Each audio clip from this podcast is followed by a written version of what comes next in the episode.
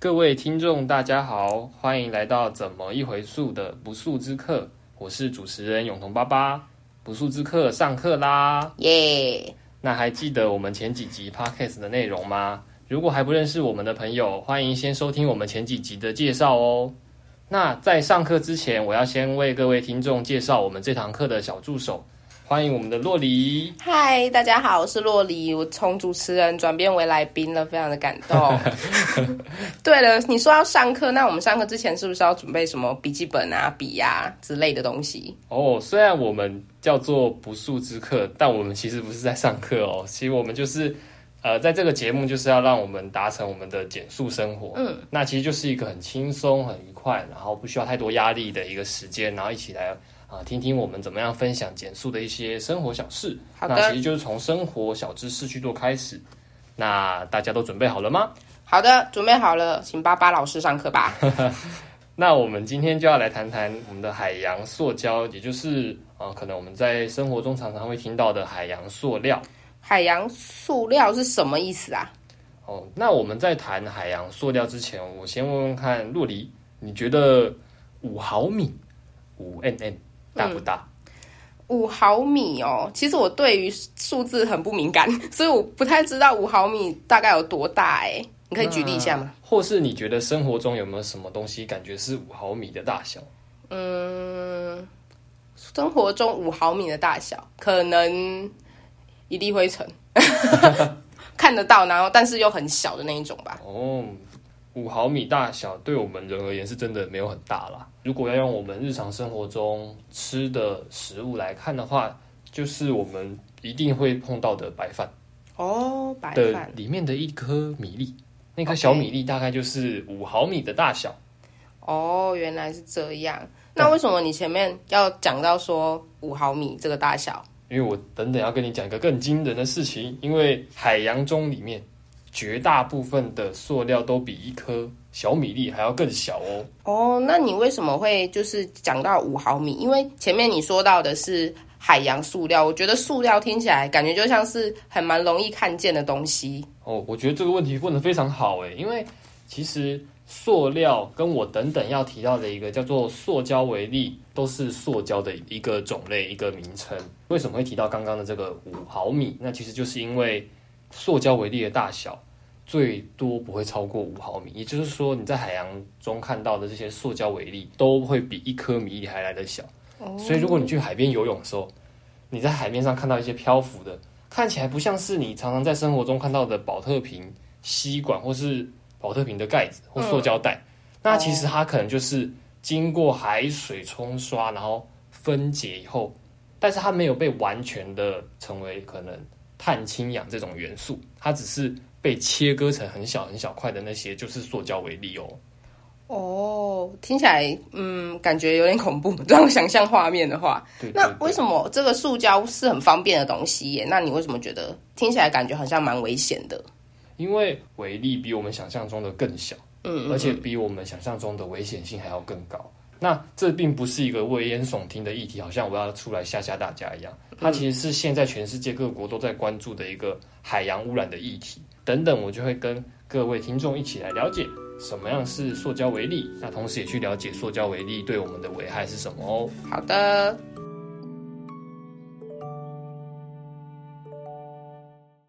我们刚刚有稍微介绍一下塑胶微粒的概念。但你知道吗？其实，在海洋中有非常非常多的塑胶，大部分都比五毫米还要来得更小。也就是我们刚才提到那颗米粒，你就想象你的米粒都已经快看不到了，你把它丢到海里面都快看不到了，何况是它还比米粒更小。嗯，那其实甚至我们眼睛是根本看不到这些微粒的。所以，这个塑胶微粒对我来说，就好像我们现在在常在生活中看到的一些雾霾。哦，其实它的大小。并不会比 PM 二点五的危险啊危害来得更低。那其实呃，我们这边可以推荐大家去看一个啊，《天下》杂志在去年十二月底的一个网络文章的标题叫做《每人每年恐吃下三点二万颗，就是三万两千颗的塑胶为例。三万两千颗塑胶为例，我我有点没有概念，它到底是感觉没有很多啊，这量。嗯，因为三万两千这个数字其实。如果突然摆出来，我们也是会想说，那到底是多少？对那这边我有在查到一个呃比较具象的一个数据，就是我们每个人平均一个礼拜就会吃下一张你现在手上有的信用卡或是悠游卡的那个大小的塑胶。哈，不是哦，哇，我没有办法想象，我每个礼拜都要啃一张悠游卡，哎，什么意思我？我当初看到这个数字的时候，我也是超级惊讶，想说天哪，这这真的吗？还是他是不是打错字？嗯，但是即便我们把一个礼拜放大成一个月、一年，其实现在想起来还是很很可怕的一件事情。对，因为悠游卡就是不能吃的东西。对啊，就塑胶你不会，人不会去吃塑胶啊。那我光是看到这个数字，我就觉得我可能每天吃塑胶就吃到饱了。但是为什么我们呃听到了这么多有关塑胶的数据，然后听到微粒微粒，一直都一直都是往微粒塑胶、微粒塑胶？那我想观众这时候一定会在想说，爸爸你到底什么时候要跟我们讲这个塑胶到底对我们的影响是什么？对啊，巴巴老师，你可以不要这样歹戏拖棚嘛！你 再这样下去的话，我要翘课喽。先先不要翘课，我我们要谈正经的，谈谈重要的事情要来了，就是我们在谈其实塑胶对我们人体的一个伤害很重要，就是从饮食开始说起，因为我们刚才也提到说，我们吃了很多的塑胶进到身体，但我们却不知道。啊、我这边先提一个小小的概念，就是不知道大家有没有听过食物链，有，就是一开始可能是浮游生物，然后小鱼、小虾、贝类，然后最后变大的鱼，然后最后才是我们人。是，我们在那个食物链的比较顶端的位置，不管是呃这些小鱼啦，然后大鱼，他们可能都没办法去辨别塑胶跟食物，他们就是看到一个在漂浮的东西，可能就张开嘴巴、啊、就吃进去了。对，那这些东西胡乱的吃进他们的身体里面，而且有些其实就不太会被他们排出体外。嗯，那很有可能我们人又把它们捕捞了起来。那在料理的过程中，我们可能也没有仔细的去检查一些他们身体是不是有残留这些东西，我们就囫囵的吞进了我们的身体里面。那到最后，其实也会囤积在我们的身体里。哦，所以意思就是说，当我们人类去捕捞这些肚子里面它其实含有塑胶为例的，不管大鱼小鱼，我们就会不小心的把这些塑胶也一同吃进去的意思吗？耶、没错，聪明哦，就是透过这些食物链的累积，因为我们是属于这个食物链的最上层嘛，所以我们就会不知不觉的把这些塑胶累积在我们的身体里面。哦，可是这样我有一个问题耶，因为像我可能大家都有听过，有时候小朋友不小心就喜欢什么东西都往嘴里塞，然后可能他就会不小心吃到塑胶，但是基本上透过排泄系统应该还是会排出来，哎，这样子的话应该还好吧，不会囤积在我们体内吧？诶，那这个时候就是要来破除我们对于塑胶产品的迷思喽。因为我们常常认为塑胶产品可能就是我们肉眼可以看到的一些商品，像是我刚才提到的塑胶袋、吸管、保鲜膜或是垃圾袋这些，你觉得诶，日常生活中你可以很明确的辨别说这个东西就是塑胶。对，但其实像我刚才也提到了，就是我们已经很难去辨别在海洋世界里面到底这个小微粒它到底是石头、贝壳、沙子还是塑胶微粒。那其实像我们这些小小的塑胶微粒都有可能充斥在我们生活周遭，但是我们却没有发现。那我这边就举一个前几年，甚至是最近这一两年，都还是在不断被讨论的一个东西，叫做塑胶的柔珠。这个柔珠是塑胶的一种，只是它比呃刚刚的塑胶微粒来的更小。它是会被用在我们一般所常见的洗发精、沐浴乳、肥皂或是洗面乳、保养品这些东西，它会把它掺进去。嗯，那这个目的就是为了要去让呃塑胶微粒可以吸附脏污，然后同时因为它有颗粒的状况，所以它可以去去除我们的角质，哦，所以它可以增加商品的洗洁、清洁的一个效果。是柔珠就是属于塑胶，而且因为它太小了，还记得塑胶微粒大概多大吗？我记得你刚刚有说小于五毫米，对，那它到底有多小？这个柔珠到底有多小呢？其实就是更小，它不会超过一毫米。哦，完全没办法想象。你就把你的尺拿出来，然后看到五毫米，想象它是一颗米粒，然后你再把它缩小五倍，这个就是柔珠哦。它就会进到我头皮。如果它是洗洗发精的话，就会进到我头皮内。对对对，它就是可以呃，在以前的商品的实验里面发现它可以去吸附，然后去除角质，但是它现在因为它太小了，所以它小到可能你现在想一个一毫米的东西进到我们的食物里面，它被包住了，嗯，我们可能根本没办法察觉它是什么，我们就把它吃进去。那其实已经经过实验的证实，这些塑胶为例，尤其是泛指我刚才讲的柔珠，嗯，它是有可能进到我们的器官里面的哦，它可能会进到我们的血液，然后进到我们的消化系统，然后进到循环系统，像是淋巴、胰脏还有肝脏这些器官里面。听起来蛮蛮可怕的。对，而且它是会在我们身体里面累积的哦。那如果没有办法排出体外的话，那对我们的健康应该会造成蛮大的影响吧？对，没错，这是一个很好的问题。所以还好，我们的政府在前几年也有意识到这个问题，所以在但二零一八年的年初，其实就有明令说要禁止这个塑胶柔珠的生产跟使用。所以台湾那时候也呃上了国际新闻，说我们是全亚洲第一个禁止塑胶柔珠的地区。哦，但是其实很遗憾的是，现在还不是全世界都禁用塑胶柔珠，甚至有些国家根本就还没有意识到这个柔珠对人体跟对环境的危害是什么。嗯，所以，我们其实算是走在一个比较前端的位置。是，而且，我们可能还是会有疑问说，那这些东西如果它无法排除在我们的身体之外，它还是在我们身体里面，那真的对我们人体会有影响吗？还是其实它就是囤积在身体里，但它不太会有什么影响？嗯，那其实答案是非常有可能的。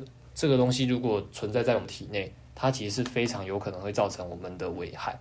因为你就这样想，就是如果一个东西对我们人体没有帮助，可是它却莫名其妙的待在我们的身体里面，嗯，那不是很奇怪吗？我们又排排不出去，那其实它会有什么样的问题？其实就是在于说，因为塑胶可能数十年甚至上百年都没有办法被分解，被完全消化成自然界那些小分子，但其实经过消化系统是有可能被切割的。嗯，就像我刚才讲的，海洋可能会透过海洋的那个潮汐力，就是拍打，然后去切割一些塑胶袋，然后让它变成很小的塑胶微粒。身体也是有一些可能消化啦、消化酵素，然后一些化学的作用，会导致塑胶可能没有被完全的分解掉，但是它可能会有一些化合物，比如说铅、碳这些色素，或者是一些加工原料。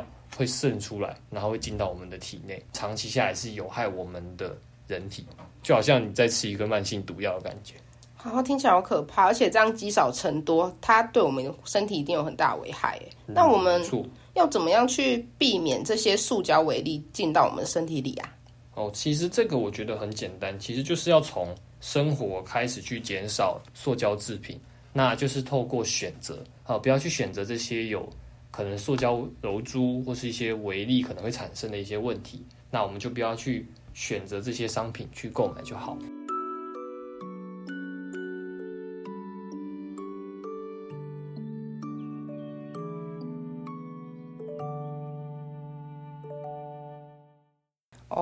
那巴巴老师刚刚有提到说我们要减少塑胶制品的选择，可是。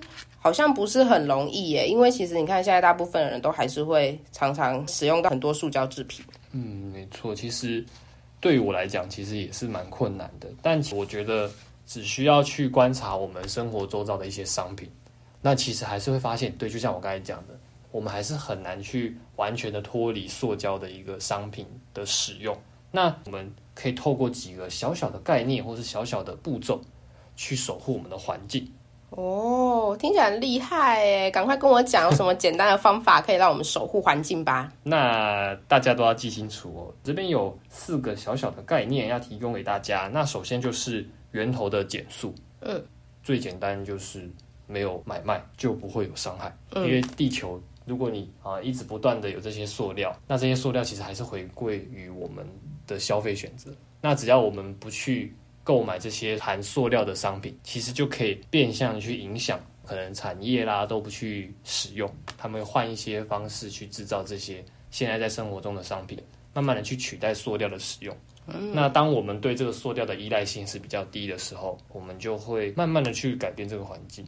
哦，所以源头减速我觉得是很重要的，它可以减少这些塑胶为例，塑胶在环境中出现的数量跟看到的次数。了解。第二个部分其实就是落实减速的分类，让塑料不要任意的被弃置在环境中，因为其实如果我们可以把塑料啦、回收物都能分类好，然后按照它们可以被分解的一些步骤去做分类、去做销毁、去做更好的利用，那其实可以减少我们在环境中一直看到这些东西的次数。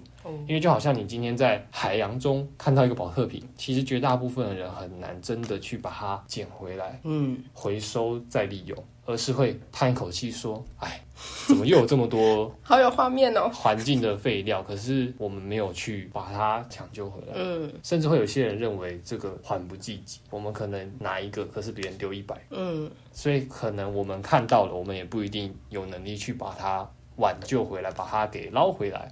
这个可能就是在面临回收分类上面需要去做的一个概念。因为如果我们能把这些东西不要让它落到大自然去，我们在分类回收的时候就把它做好，那我们其实就可以尽量的维护这个环境。至少我们所制造的一些有害环境都先做处理了，而不要让它们流落到海洋环境里面去。哦，好像我平常都有好好的做分类。嗯，很棒很棒，我也有。好哦，再来是一个我觉得蛮新的概念，就是减少合成纤维的使用。可能你听到这边就会想说，哈，爸爸那是什么？嗯，合成纤维是什么意思？好复杂。那纤维其实可以分成自然的纤维跟人造合成的纤维。那自然的纤维其实就是棉花、麻跟丝。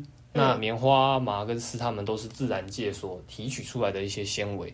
那这是千百年来人类一直在使用的，可能棉被、丝织品，或者说蚕丝被啊，都是我们平常会使用到的一些自然的纤维。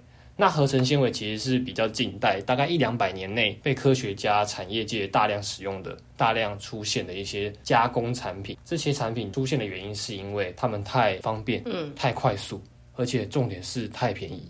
哦，他们制造的成本其实是非常非常的便宜，所以导致他们会很快很快的就把以前这些天然纤维给排到一边，取代，也不是说完全取代，嗯，它还是出现在我们的市面当中。像可能我们 T 恤上面基本上都还是棉的产品，嗯，但是在合成纤维，我们其实也使用了很多，比如说雨衣、雨伞布、嗯哦，呃风衣那些属于合成纤维的应用。为什么会提到说合成纤维要尽量减少使用？其实它是对环境有比较大的危害，尤其是因为它也是塑胶的制品。其实我们只要想到塑胶，就一定要知道一个概念，是它不好被分解。对，以传统的工艺来讲，它是真的不好被分解，数十年甚至上百年都不太容易被地球给吸收分解掉。这个量其实是非常可观的，不只是应用在服饰之外。那我为什么要提到这个？其实就是服饰。那你知道，当我们在家里面用洗衣机洗这些合成纤维的一些布料的时候，其实它也制造了非常大量的塑胶微粒哦。怎么可能？我衣服一天都洗，呃，都洗蛮多件的哎。那其实这边有一个数据可以给大家参考一下，我们在海里面目前有非常大量的塑胶微粒，多到我其实已经不知道怎么去形容那个数量有多少，而且其实各个国家所提供的数据都不太一样，但总而言之就是非常大。他们都有一个共识，就是大概会有三十趴到三十五趴的量是由家里的洗衣机所制造出来的。我真的长知识了。也就是说，你现在洗一洗的一些，可能你看到洗衣机里面会有一些毛絮，对，但它其实不是毛或是棉哦，不是天然的一些产品，它是人工纤维、合成纤维所哦，残余的那些一些小细丝啊、小细块、小碎块的那种，啊、是属于塑胶的一部分。其实就随着我们的下水道，咻就排进了我们的大海里，因为我们的污水处理系统其实没有到完全能把这些东西给拉小了出来，对它们太小了。嗯，那他们其实就会到海洋里面，这是一个非常可怕的一件事情。所以我们可以尽量的去选择减少这一类纤维的穿着或是使用购买。是即便我们购买了，我们也要尽量的去避免它一再的被破坏，就是尽量洗的时间长度、洗的次数不要太多，或者是我们在洗的时候可以加装一些洗衣袋啦，哦，就是尽量不要让它在没有保护的情况下就排到了我们的大自然里面去。了解。那最后一个也是大家苦口婆心 不断的宣导，就是减少丢弃，是增加使用的次数。那使用次数其实就是我们不要拿到一个塑胶袋装了一个食物，拎一拎也很开心，结果 哎下一秒吃完食物以后就把它丢掉了。我们尽量的去使用，让它重复的利用。因为既然它都被制造出来了，我们就要想尽办法的让它能多利用，才不会让我们觉得它是浪费的，它一下就被丢掉了。对，减少丢弃就是像我刚才所一直提到的，就是我们尽量不要让它没有被处理、没有被回收的步骤下就进到我们的大自然。嗯，因为我们即便看到它在大自然，我们也很难的去把它拿回来，然后继续进到回收系统流程。是的，所以其实我们尽量减少丢弃，增加我们的使用次数，其实也是可以帮助我们去友善这个环境哦。哦，这样听起来，上面四个都是以我们本身是消费者的角度去推动减速这样一个行动。那这样子，我们有办法要怎么样的去影响整个社会他们的环境意识啊？嗯，我觉得其实，在探讨消费者的力量能不能影响整个社会环境的意识，那我们其实可以去来讨论说，消费这个塑胶制品它是怎么样进到我们的生活之中。其实答案很简单，就是透过购买。那为什么会购买？因为它很方便，嗯，它非常便宜，然后它可以很快的进入到我们的生活之中。它可以用很多地方，我们在很多的环境，在很多的情境下，我们都可以看到塑胶，因为它真的太方便，太容易被制造了。对，这也导致说这些塑胶很容易就扩散到我们生活之中的各个角落。所以你现在在地板上看到的垃圾，不会只有卫生纸，可能是保特瓶、塑胶袋，对，可能一些吸管套，这些东西都是有可能被看到的。那其实我们降低这些塑胶的总量跟我们的使用，这些概念可以互相去做连接，不会到很困难。但当我们消费者，慢慢的意识到，其实减塑是重要的，可以友善我们的环境，我们就可以去慢慢的、渐渐的减少这些塑料的使用。那是不是消费的力道就会逐渐的降低？嗯，这些也可以慢慢的去影响整个社会、整个环境，尤其是企业，因为他们也需要赚钱。对，当他们发现没有人购买的时候，他们或许会慢慢思考：哎，既然消费者好像逐渐重视了环保的意识。他们希望以后的产品尽量不要有危害地球的成分原料或是制造方法，那或许他们就会在未来的产品制造的流程上面，或是加工设计的关卡上面，去减少塑料、减少危害地球环境的一些成分或是一些加工方法。他们会去慢慢的汰换、汰除，直到被消费者所接受。那我觉得这是一个目前我们消费者如何去影响环境、如何去影响社会的一个很重要的推动，就是我们要去做。观察去做筛选，最后去做选择。因为我们的力量虽然一个人很小，但是我们可以透过我们广大消费者的一个力量，然后去慢慢的影响，慢慢的去跟社会、跟企业去做沟通，让他们知道这个意思是需要被维护的，这个意思是需要被大家知道的。哦，所以其实我们只要善于选择，然后不购买那些有害的塑胶制品，让企业可以减少这些塑胶制品被运用的可能性。对，因为如果我们的消费者的意识普遍让企业所接收到，他们就会去改善他们后端的生产流程，尽量不要有一些塑料的制品或是原物料可以使用、可以替换的，他们就会去采纳。那这个也可以慢慢的影响到更多的产业链。使得整个社会在制造的上面可以有很多的可能性，他们可以去选择更好的材料，像是吸管就可以用蒲草，嗯，这就是一个他们在推动环保永续。上面他们可以去做的一些改变是，其实除了社会，除了我们消费者，除了企业以外，还有一个很重要，就是整个社会环境上面都对这个环境意识，都对环保是重视的。嗯，那还有一个很重要推手，其实就是政府的政策。嗯，我们希望的是，如果当消费者、当企业、当政府都能一起维护我们的环境，都能重视这个环保永续的议题，我们在推动这个。环境减速、环保永续的上面就会非常的顺利，而且能把这个力量慢慢的凝聚且扩张到整个社会，甚至是整个地球。可是我们其实只能说是小小小小的消费者，哎，我们真的有办法可以改变这些企业他们对于塑胶制品的使用，或者是可以去推动政府的政策改革吗？嗯，其实我也曾经思考过这个问题。因为我们都会觉得我们自己一个人力量有限，嗯，就好像我们可能想要去做一件事情，可这件事情我们自己做会有点心有余而力不足。我们心里很想这样做，但是我们发现我们一个人力量不够。但我们还其实还有很多身旁的人，我们可以透过推广，就像是我们现在在讲的这个内容，我们也是在推广给社会大众知道说，诶，这个东西是好的，这个东西友善于我们的环境。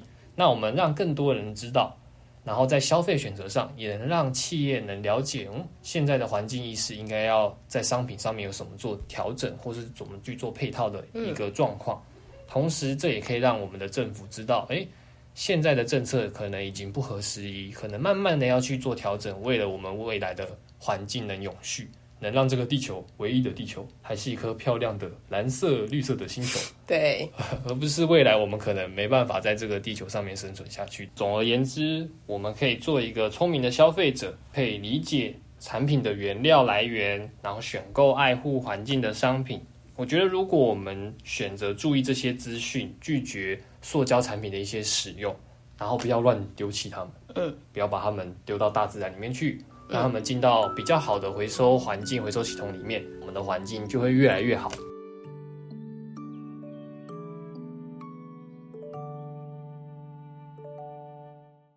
耶，那我们这堂课就到这边喽。如果有任何问题，都欢迎到我们 Podcast 下方可以留言回应，或是到我们台师大减速促进中心的贴文去做回应留言，让我们知道。那我们就会在下一次上课的时候回答大家的问题哦。哦，谢谢巴巴老师。但是我好奇的是，说我们怎么一回溯的节目下一集内容是什么？哦，下一集内容是由我们的鹏鹏姐姐要带着我们去说故事哦。这个故事叫做《塑胶袋漂流记》。那我也不知道这个故事目前是什么内容。那你们如果真的好奇的话，就欢迎来听我们下一集的节目喽。那我只知道啊，这个是用故事去分享减速相关的议题，无论是大朋友或是小朋友，都很适合来听鹏鹏姐姐说故事哦。哇，说故事哎，感觉比上课还要有趣哎。对，我们 我们的也算是有收获的一门课吧。好啦，开玩笑啦，拜托，永同爸爸可是我唯一没翘过课的课哎。嗯，对啊。好啦。那我这边呢，也来宣传一下，就是其实五月二十三号呢，我们白天的时间呢，有一个在中角湾的净滩活动。那我们是跟古装社区一起合办。那如果有有兴趣的话呢，也可以到古装社区的网站，或者是来我们台师大减速促进中心私讯小编，详细内容都可以询问哦。最后，我们每一个选择都在决定未来的样貌。那我们下次见喽，拜拜。